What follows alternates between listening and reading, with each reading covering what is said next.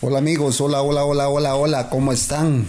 Los que nos estén escuchando en cualquier parte del mundo, del globo terráqueo, que gracias a la tecnología es posible que donde estén nos puedan oír. Y el día de hoy, con mis buenos amigos acá, eh, yo creo que esta entrevista la vamos a hacer vía anónima para la comunidad de mi buen amigo que está acá. La vamos a simplemente a llamar el aventurero de Utah. Entonces, eh, siempre aquí en, la producción tenemos el acompañamiento de, de Willy. Willito siempre está por acá. Pero, hola, el aventurero de Utah. ¿Cómo estás? Eh, bien, gracias. Emocionado de estar por acá.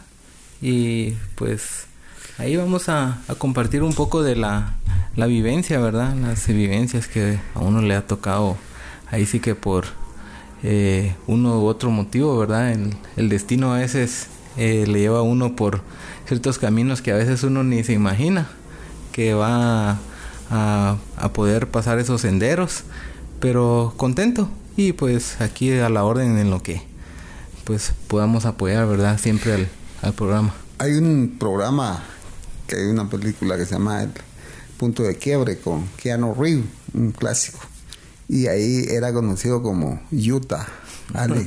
Vamos a recordar eso y vamos a, hacer, eh, vamos a referirnos a, aquel como eso. Mira, eh, ¿qué, qué, te llevó? Fíjate que hemos hablado con varios amigos y, y el tema siempre sale a reducir qué impulsa irse a Estados Unidos, como comúnmente se le llama echarse el echarse encima la bestia y, caminar ah, ¿qué es? ¿Qué, qué, impulsó eso?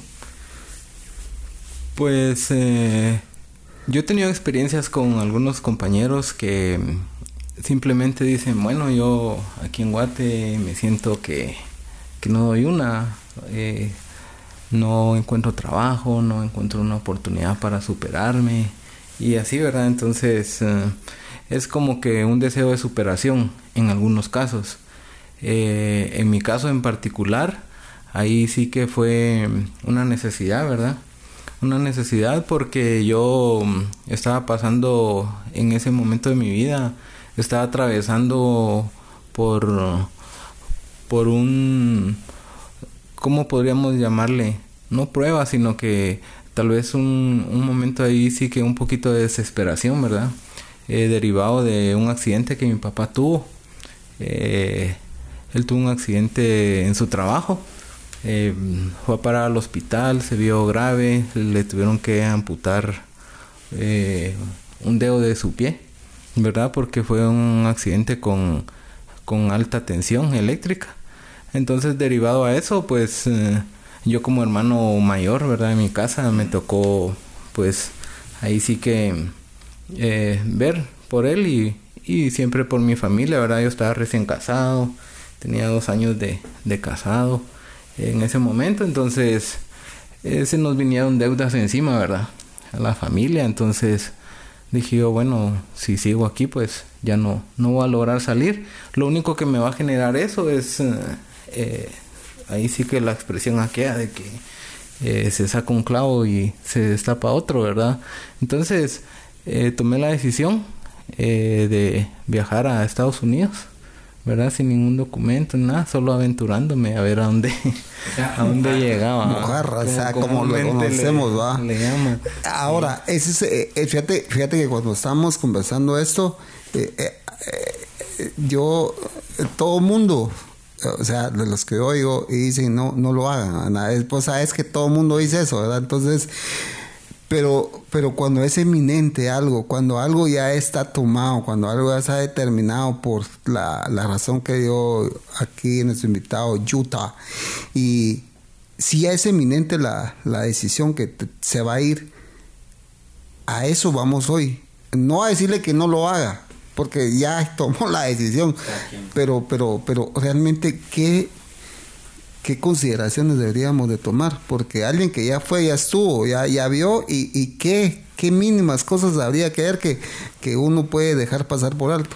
Sí, eh, lamentablemente es un mundo desconocido al que uno se aventura Eh, solo em, hay un hay un como fenómeno que se da en este en este caso es eh, mucha gente que ha ido se ha ido así eh, no cuenta la verdad de cómo es verdad alguien le puede decir mira fíjate que yo estoy planeando ver cómo me voy ah sí dale allá se gana bien y que vas a ir a trabajar, no como aquí que trabajas y no te pagan bien, allá sí trabajas pero te pagan bien y todo. Eh, eh, como el chiste que, que, yo sé que me has contado, que decís que eh, le dijiste a Ali que, que, cuando va a Estados Unidos que lleve listo una pala y una escoba. Allá solo vas a recoger dólares allá en la calle, bajándote del avión, nomás entrando y ahí están los dólares tirados. no es así, ¿verdad? Entonces ya cuando uno está allá... Eh, luego de haber pasado ese camino, es peligroso el camino, es peligroso. Este, en una oportunidad me acuerdo de que en el viaje que tuvimos, eh, la primera vez que, que intenté cruzar, se pasa por fincas, por terrenos ahí de, de las personas, ¿verdad? Y ellos pues se molestan porque uno va caminando de noche, no sabe ni por dónde, si va quebrando palos, si se va eh, machucando sus plantas y todo eso, ¿verdad? Entonces ellos vigilan sus terrenos. La cuestión es que nos mm, siguió la patrulla fronteriza de Estados Unidos. Nos tuvimos que esconder a como pudimos, ¿verdad? Eh, eran como, calculo yo, una o dos de la mañana y ya me estaba congelando hasta el punto de decir, bueno, hasta aquí, hasta aquí llegué, no podía hacer nada, ya no me podía mover. En ese momento lo único que hice fue encomendarme a Dios, me puse a orar y, gracias por el tiempo que había estado en esta tierra, ¿verdad?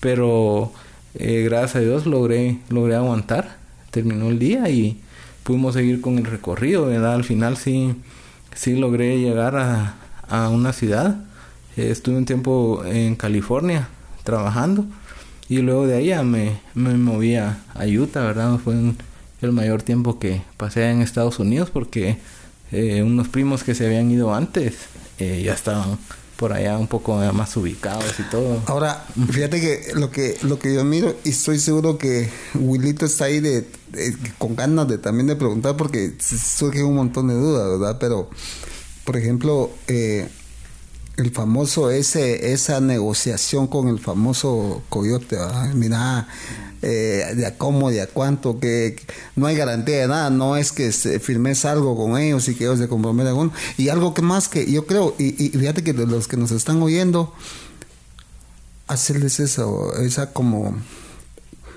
ese compartir eso de, de, a lo que se pueda exponer. Todo el mundo hace reportaje de eso pero muchas veces cuando alguien lo ha vivido, como vos dijiste, en pellejo propio, incluso las famosas mochilas que, me has hablado, de esas mochilas. es peligroso. De, que, ¿Cómo fue? Contaba, algo de eso. El, en primera instancia, eh, lo que uno menos se imagina es ser una, una mercancía uno, ¿verdad? Porque cuando alguien le dice, sí, yo te llevo, yo conozco el camino, yo sé cómo es y todo eso, y uno confía en esa persona y, y uno se puede ir con, con ellos, no le dicen toda la verdad a uno. Le dicen, ah, sí, vas a caminar dos días y por donde yo me voy es bien fácil y, y todo, ¿verdad? Pero uno se vuelve mercancía al llegar entre la frontera de México Estados Unidos. A mí me tocó estar un tiempo en, en Matamoros, ¿verdad? Y uno escucha cada caso ahí. Hay gente que tres veces la han regresado y ahí está, porque no tienen opción de decir, bueno, ya me regresaron una vez, me voy para mi casa, ¿verdad? Y todo. Han invertido, han vendido terrenos, mm, eh, han prestado dinero y no pueden decir, bueno, entonces me voy de regreso y que se pierda todo eso, ¿verdad? Eh, eso es eh, en el caso de la mayoría de personas que es una necesidad grande de ir a trabajar no es a, un paseo. No es Disneyland. No es a ir a Disney. A esos lugares uno casi no tiene acceso, ¿verdad? Porque es caro y uno va con un propósito, ¿verdad? Entonces, eh, sí me topé con varias personas que me contaron, fíjate que el, la persona que me iba a llevar para el otro lado me dijo, mira, aquí está tu mochila. No, yo no quiero llevar eso, porque contiene algo ilícito. No, pero te lo tenés que llevar a fuerza, si no, aquí te quedas con hombres armados y todo eso. ¿Y quién lo defiende ahí a uno? Lo ¿Verdad? Lo tienes que hacer. y está el otro lado. Si vas en camino y te agarran como le ha pasado a mucha gente, eh, ¿qué llevas ahí cargando? Es un gran delito. Entonces... Entre la espada y la pared. Entre la espada y la pared y no, y no hay eh, con quien uno pueda decir, mire, fíjese que voy para allá y me están obligando a llevar eso porque eso es un submundo, ¿verdad? Y entonces a algunas personas les ha tocado así. algunas personas que eh, cruzando el río, el río Bravo, eh, no saben nadar y ya no aparecen, ¿verdad? Entonces eh, logré, gracias a Dios, pasar eso, caminar, llegar hasta el otro lado. Son lugares que uno no se imagina que sea tan grande Estados Unidos y es una pequeña porción, pero todo lo que uno camina ahí, tal vez en carro es una hora, que a uno le lleva dos o tres días pasar, porque son los peores lugares, ¿verdad? Los lugares con menos acceso de ahí para que no lo puedan detectar a uno, ¿verdad? Increíble eso. Pareciera ser que, que eso es, solo es una narrativa de minutos, pero es una vida que se, que se tuvo que eh, poner en riesgo para poder llegar a adquirir ese conocimiento.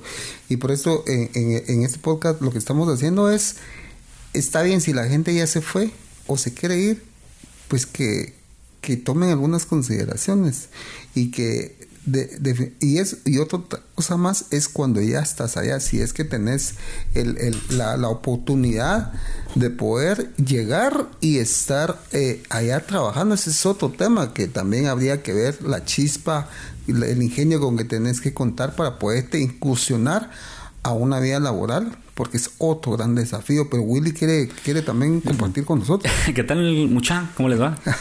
Hombre, aquí estamos dándole, fíjate que primero a, al aventurero, como le llamamos, tenía, esa no me la sabía, no me la sabía y, compartimos muchos años juntos, mira. Claro. Pero bueno, eh, regresando al punto de lo que estamos platicando, lo que vos decís, Rafa, no creo que nosotros no estamos en un punto de decirles a la gente qué hacer y qué no hacer, porque no estamos en los zapatos de ellos, ¿verdad? Claro. Eh, cada circunstancia eh, es diferente de cada individuo y obvio, lo mejor es, es, pues, no zarpar hacia ese lugar. Sin embargo, como te digo, hay que analizar a cada persona por su caso. Entonces, yo, yo escuchando ahorita al aventurero, ya se me va a salir el nombre, el Ayuta. Eh, Ayuta este, me, sorprende, pero también tengo muchas inquietudes porque se, se, habla de muchas cosas.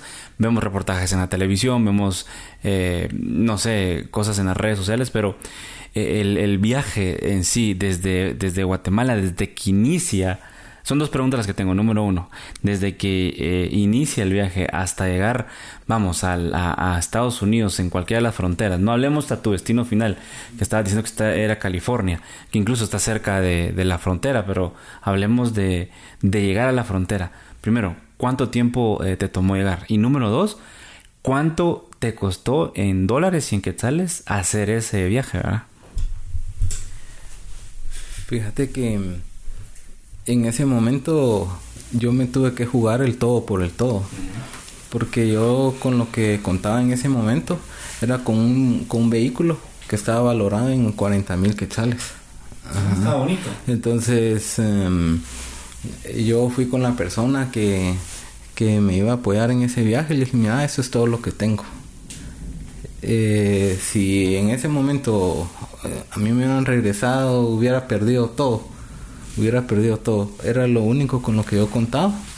Eh, esta persona acepta, me recibe el vehículo, me dice, está bueno, yo te voy a, te voy a apoyar con eso, déjame el carro y nos vamos tal día. Y así fue. Entonces, mm, así fue, eh, nos fuimos. Eh, la primera vez este, en México, yo llego a México y es algo distinto se siente extraño salir de tu país. Porque estando en Guatemala, o sabes que cualquier cosa puedes hacer. Le hablas a alguien, te regalan para un pasaje, para regresarte o alguna cosa. Pero en otro país se siente uno indefenso. Nadie te puede apoyar y estás a merced de cualquier persona que te puede decir sí, te vamos a ayudar y toda la cosa y al final no. Porque uno se vuelve mercancía en ese viaje, ¿verdad? Me tocó ver a mucha gente que venía de otros países. Y iban en peores condiciones en las que yo fui. Eh, en todo esto, yo al analizar todo mi viaje y todo lo que hice, eh, Dios siempre me estuvo apoyando y, por, y poniéndome personas que me ayudaron a que ese viaje para mí, que fue duro y sufrido, no fuera tanto.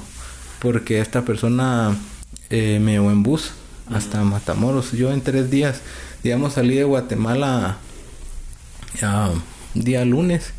Miércoles estabas en Matamoros. Eh, miércoles, jueves en la mañana yo estaba en, en Matamoros, ya en la frontera.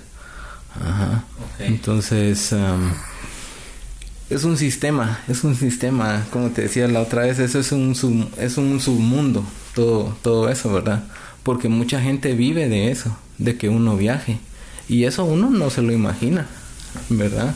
Porque lo, que me lo que lo que me ha escuchado también eh, eh, la parte esa de que bueno no yo no necesito de, de un coyote a mucha porque estamos aquí por eso en el podcast estamos hablando pelado ¿ah? es pelado. Eh, decir, yo no me voy a asesorar de un coyote no voy a contratar los servicios pero está eso que eh, también está esa parte de que si te subís como un pasajero común y corriente en el bus, ¿cómo qué pasa? Contanos eso. Lo, lo que pasa con eso es de que como todo mundo vive, mucha gente vive de eso. Entonces yo voy solo, la persona que gana porque las personas viajen en ese bus se queda sin esa entrada de dinero, ¿verdad? Entonces ellos mismos, ah, este no viene viajando con ninguno entonces aquí eh, yo le voy a poner una traba. Yo hablo a migración y mira, fíjate que en este bus viene alguien sospechoso y ya te agarran. Y no puedes continuar el viaje. Ajá. Pero es, un negocio con trampa. Es un negocio con trampa porque entonces eh, la persona que a mí me llevaba, entonces, eh, mira, aquí está tanto. yo llevo tres pasajeros en ese bus. ¿Su viaje? sí, su peaje. Entonces, eh, puede subir los mismos de migración. Así aquí van tres, pero ya pagaron. Entonces, pasen. O sea, es, es, como confabulado. Es como confabulado, ajá. Entonces, pero eso es en el caso de las personas que tienen un poquito más de recursos para, para hacer ese viaje. Entonces, eh, así me tocó, se subía la policía, entonces, y entonces, obviamente, son características de uno diferentes, de verdad. Vos notas a un alguien, ah, este es mexicano, este es salvadoreño, sin que te digan él es de tal país, ¿verdad? Entonces, igual ellos ya tienen, es su trabajo, están todos los días en eso. Sí, no hay nadie sospechoso, vamos. Pero vamos a que eso ya está, ya está hablado, ya está cancelado y todo eso, ¿verdad? Y en, en ese momento llegas allá y... Fíjate, fíjate, fíjense mucha que en esta, en esta plática que tenemos, a la gran casi que pues, dan ganas de hacer una serie esto, mucha porque es tantas cosas que, que, que, se, que se, se, escucha y bueno, ¿a qué no lo escuchó? Lo vivió. Entonces, incluso se me ocurre que hablemos en otra en otro programa sobre ya estar allá, porque una cosa es tu, tu, tu ¿cómo se llama? Tu, tu, tu, tu, pues obviamente tu peregrinación en llegar hasta, la frontera. Pero fíjate vos, te, te lo digo así muy sincero, vos, o sea, si aquí en Guatemala muchas veces el obstáculo de la comunicación es presente, latente, va vos, te puedes imaginar en otro país, mm. irte a, desenvolver, a pedir un chance y sabiendo que el idioma principal, la comunicación es el obstáculo, es otro gran desafío gracias a Dios a mí me ha tocado, pero tal vez un poquito más diferente. A mucha que yo, yo he estado allá y pues obviamente con, con mis papeles y pues, básicamente en turismo a mucha, pero algunas veces e, ese, esa parte del idioma es un obstáculo bien, bien grande, entonces hablar de eso también porque a la voz, o sea, esa parte de poesía es un desafío a vos, pero llegar allá y, y, y, esa parte de ahí, créeme lo que a la gran Sí, lo que pasa es que aquel fue a un, a un lugar en donde la comunidad latina no es tan presente, aunque yo sé que hay muchos, pero no vas a comparar nunca con California, Los Ángeles, San Francisco, que es una comunidad totalmente latina, es, bastante. Fíjate que yo donde, donde yo me quiero detener, yo sé que vamos a hacer una serie como lo como dijiste Rafita, pero donde me quiero detener es, por ejemplo, vos cuando llegaste, y ya te ubicaste, ya pasaste, obviamente sentiste un, un, lo logré, triunfé, no, no, no te fue tan mal, digamos, por lo que hemos platicado. Entiendo que fueron dos veces, ¿verdad? la primera, estamos hablando de la primera. la segunda debería ser otro capítulo del podcast. Pero la primera, llegaste, eh, te ubicaste. Obvio no fue fácil adaptarse a lo que decís vos, el idioma, costumbres. las costumbres o el, el, miedo ese que se tiene, que la migra que anda por ahí, que cuidado, que, que incluso puede haber, no sé, fue en tu caso, creo que estoy haciendo varias preguntas en una, de llegar a un lugar a trabajar eh, en donde hemos escuchado que los dueños de las empresas se la juegan también y también te pueden tratar como una persona eh, para beneficio de ellos. O sea, a ellos no les importa si te agarran, si te maltratan, ellos lo que quieren es que saques el trabajo, sacar su beneficio y si es posible en cualquier momento desecharse. En el caso tuyo, ¿cómo fue? Fíjate que el, primer trabajo que yo desempeñé allá es... Em, ahí sí que no puedes decir, miren, fíjense que yo soy contador, yo soy doctor, yo soy bachiller, yo soy aquí y de eso puedo trabajar en un banco, lo que sea, nada de eso. Ahí es eh, lo que nadie quiere hacer. Eso, eso te toca. Ajá. Si querés sobrevivir, si querés conseguir para comer, si querés hacer algo. Ajá. ¿Y qué hiciste? Entonces eh, empecé a trabajar. Eh, en California realmente estuve únicamente como dos meses y unos días. Ahí estuve trabajando en una empresa de que hacía limpieza limpieza de apartamentos, limpieza de casas y eso. Entonces eh, eh, yo empecé a, trabajar en eso. Como yo era hombre, contrataban otra persona que limpiara las cocinas, las cocinas, habitaciones y todo eso. Entonces a mí me tocaba limpiar todos los baños, limpiar, limpiar baños, las ventanas, los jardines y todo eso. Yo me lo empecé a, a rifar solito, ¿verdad? En, eso. Ganando, obviamente, si una persona así ganaba 15 dólares por ese trabajo, yo lo hacía por 6. Documentada de allá. Entonces, mínimo le tenían que pagar unos 15 dólares. Ajá. Por una hora de hacer ese trabajo. A mí me pagaban 6, 6.25. La mitad, ya más de la, mitad si querés, está bien. Ahora si no, anda a buscar otro trabajo. Hay otros haciendo cola. y, como uno tiene esa limitante de que volvemos a lo mismo, ¿con quién te vas a ir a quejar? Con, ninguno. sí, entonces. Mm, ahí me dan saludos a, los al cónsul de allá, si nos están oyendo. sí, este, entonces no, no es posible, ¿verdad? Luego de eso, y ya eh, me fui para Utah, donde tenía unos familiares eh, los localicé y, les pedí que si me podían apoyar allá. Eh, me dijeron, está bien, venite. voy para allá. Ahí empiezo a trabajar en la construcción. En la construcción. Ahí Fíjense, muchachos, que está muy interesante que yo creo que esto va para largo. Vos. Que sí, sí, paramos y, y, hacemos otro, otro programa porque hay un montón de cosas que, que vienen a, a, a, a la mente de, para poder preguntar. Y Sí. pues para dejarlos ahí con los que nos están muriendo. No, no, mucha, hay otras cosas más que vamos a combatir, pero, pero síganos, síganos en el podcast y vos que sos de la producción. Pues nada, la verdad es que estamos haciendo cosas interesantes. Esos temas no se pueden platicar tan abiertamente en la tele. Estamos un poquito más eh, relajados platicando y el, motivo precisamente de lo que platicamos en la producción, eh, Rafita, es poder transmitir eh, buenas cosas, ¿verdad? Una plática normal vivencias que le ayude a la gente que está escuchando y le sume. Yo tengo un dicho que lo que no suma resta. Entonces, esto, el, el, objetivo de esto es sumarle a la gente las experiencias y que agarre su porción y que diga, ah, bueno, esto, esto me va a servir, esto no lo hago, o que la gente se sienta identificado con vos, porque hay mucha gente, nuestros paisanos que han regresado. Y, y, ahí están, ¿verdad? Pero sí, hagámoslo, hagámoslo en una serie, me parece. Hagámoslo y podemos tocar ahí temas como, por ejemplo, eh, ¿qué, ¿qué cosas no debo hacer? Porque hay cosas que no se deben hacer. No, definitivamente. ¿Y qué cosas sí debo hacer? Pues aquel dijo ya algo, ahí es que entrarle a lo que caiga, ¿va? porque a eso vas. Pero yo sé que aquel tiene más cosas que compartir y son muy, muy tips que, que tal vez, como dijimos, no estamos diciendo que se vayan o que no se vayan, pero si alguien ya tomó la decisión de irse, que se lleve eso como un checklist y que diga, bueno, eso me ha servido allá de lo que yo y bueno, incluso desde allá nos puede ir. Sí, está, está oyendo. Pero está bien, démosle, démosle. Ok.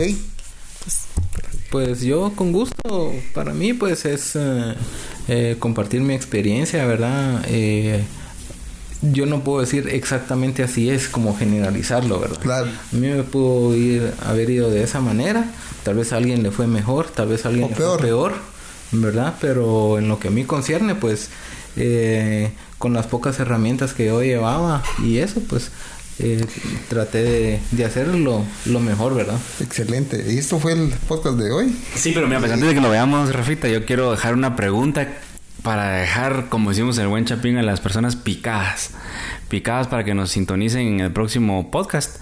Y la pregunta la voy a hacer aquí, te la voy a hacer a, vos, pero que quede grabado para que esté pendiente del segundo eh, de la serie, ¿verdad? Y es, ¿por qué te regresaste? ¿Cómo estás aquí regreso? Ahí se las dejo, pues. ¡Qué bueno! Hasta me dejaste explicado. Bueno, este ha sido el podcast del día de hoy. Muchísimas gracias por irnos y seguirnos siempre.